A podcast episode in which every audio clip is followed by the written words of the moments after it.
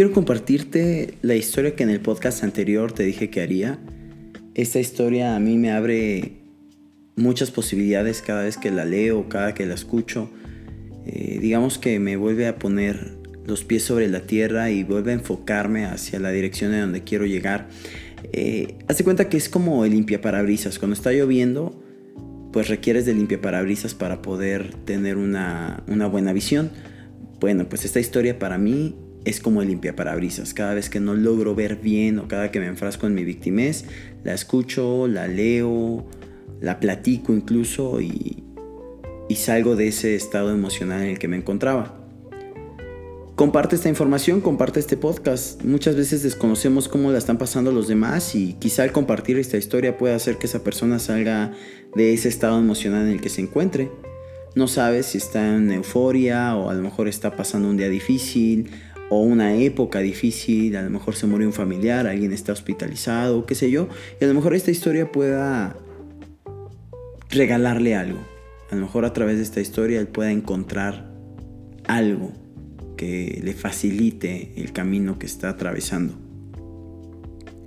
Hubo una vez un rey que les dijo a los sabios de la corte, me estoy fabricando un precioso anillo. He conseguido uno de los mejores diamantes posibles.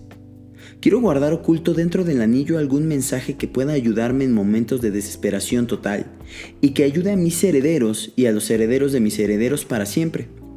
Tiene que ser un mensaje pequeño de manera que quepa debajo del diamante del anillo.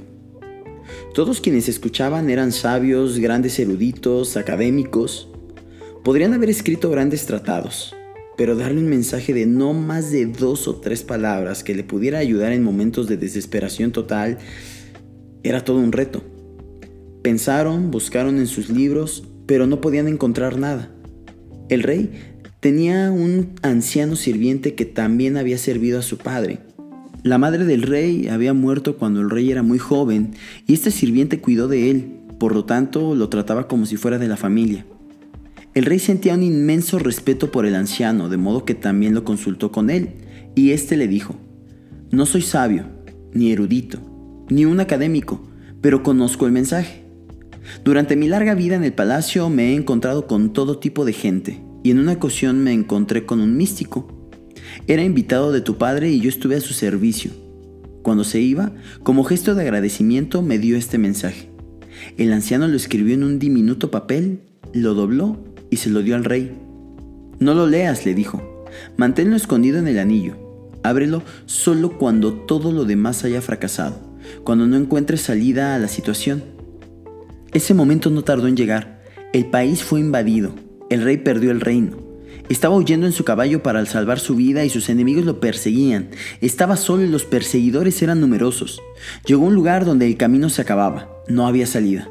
Frente a él había un precipicio y un profundo valle. Caer por él sería el fin. Y no podía volver porque el enemigo le cerraba el camino. Ya podía escuchar el trotar de los caballos. No podía seguir hacia adelante y no había ningún otro camino a cual poder ir. De repente se acordó del anillo. Lo abrió Sacó el papel y allí encontró un pequeño mensaje tremendamente valioso. Simplemente decía, esto también pasará. Mientras leía esto también pasará, sintió que se cernía sobre él un gran silencio. Los enemigos que le perseguían debían haberse perdido en el bosque o debían haberse equivocado de camino, pero lo cierto es que poco a poco dejó de escuchar el trote de los caballos el rey se sentía profundamente agradecido al sirviente y al místico desconocido. Aquellas palabras habían resultado milagrosas. Dobló el papel, volvió a ponerlo en el anillo, reunió a sus ejércitos y reconquistó el reino. El día que entraba de nuevo victorioso en la capital, hubo una gran celebración con música y bailes. Él se sentía muy orgulloso de sí mismo. El anciano estaba a un lado de él y le dijo, este momento también es adecuado. Vuelve a mirar el mensaje. ¿Qué quieres decir? preguntó el rey. Ahora estoy victorioso, la gente celebra mi vuelta, no estoy desesperado, no me encuentro en una situación sin salida. Escucha, dijo el anciano, este mensaje no es solo para situaciones desesperadas, también es para situaciones placenteras. No es solo para cuando estés derrotado, también es para cuando te sientas victorioso. No es solo para cuando eres el último, también es para cuando eres el primero. El rey abrió el anillo y leyó el mensaje. Esto también pasará.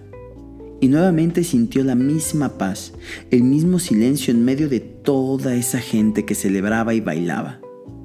Pero el orgullo y el ego habían desaparecido. El rey pudo terminar de comprender el mensaje. Se había iluminado. Entonces el anciano le dijo, recuerda que todo pasa. Ninguna cosa, ninguna emoción son permanentes. Como el día y la noche, hay momentos de alegría y momentos de tristeza. Acéptalos como parte de la dualidad de la naturaleza, porque son la naturaleza misma de las cosas. Espero que esa historia te haya gustado. Compártela a las personas que ames, a tus amigos, a tus familiares, a tu novia, a tus hijos. Bien sea que ellos estén atravesando un momento complicado o no, nunca sabes cuándo es un buen momento para hacer llegar este tipo de historias. Además, tal vez alguien te lo agradezca y si no, pues mínimo ya hiciste tú algo diferente a lo que regularmente hacemos, ignorar el dolor de los demás. Recuerda que si quieres salir de esta zona de confort en la que a veces te encuentras, quieres patear el trasero de tus paradigmas y tus conversaciones limitantes, tú y yo tenemos una charla pendiente. Sabes que me encuentras en mis redes sociales. En Facebook me encuentras como Coach Enrique Bustamante y en Instagram como Kike Coach 17. Recuerda, mi nombre es Kike Bustamante. Nos vemos en el camino o en cualquier parte del mundo.